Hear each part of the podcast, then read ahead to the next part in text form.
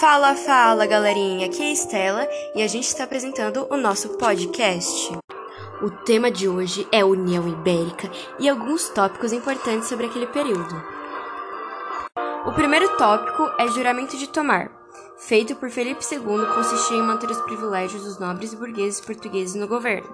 Portanto, ele não alterou as estruturas administrativas de Portugal e, com isso, ele conseguiu o apoio de muitos portugueses nobres e burgueses.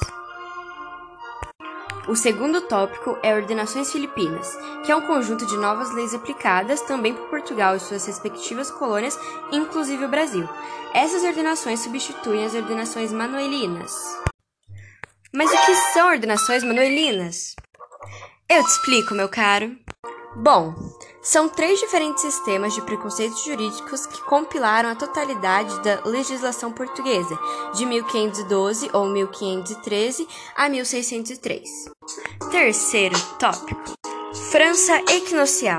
A chamada França Equinocial ocorreu em 1612 a 1615, se caracterizou pela tentativa de instalação de uma colônia francesa na parte norte dos territórios portugueses na América.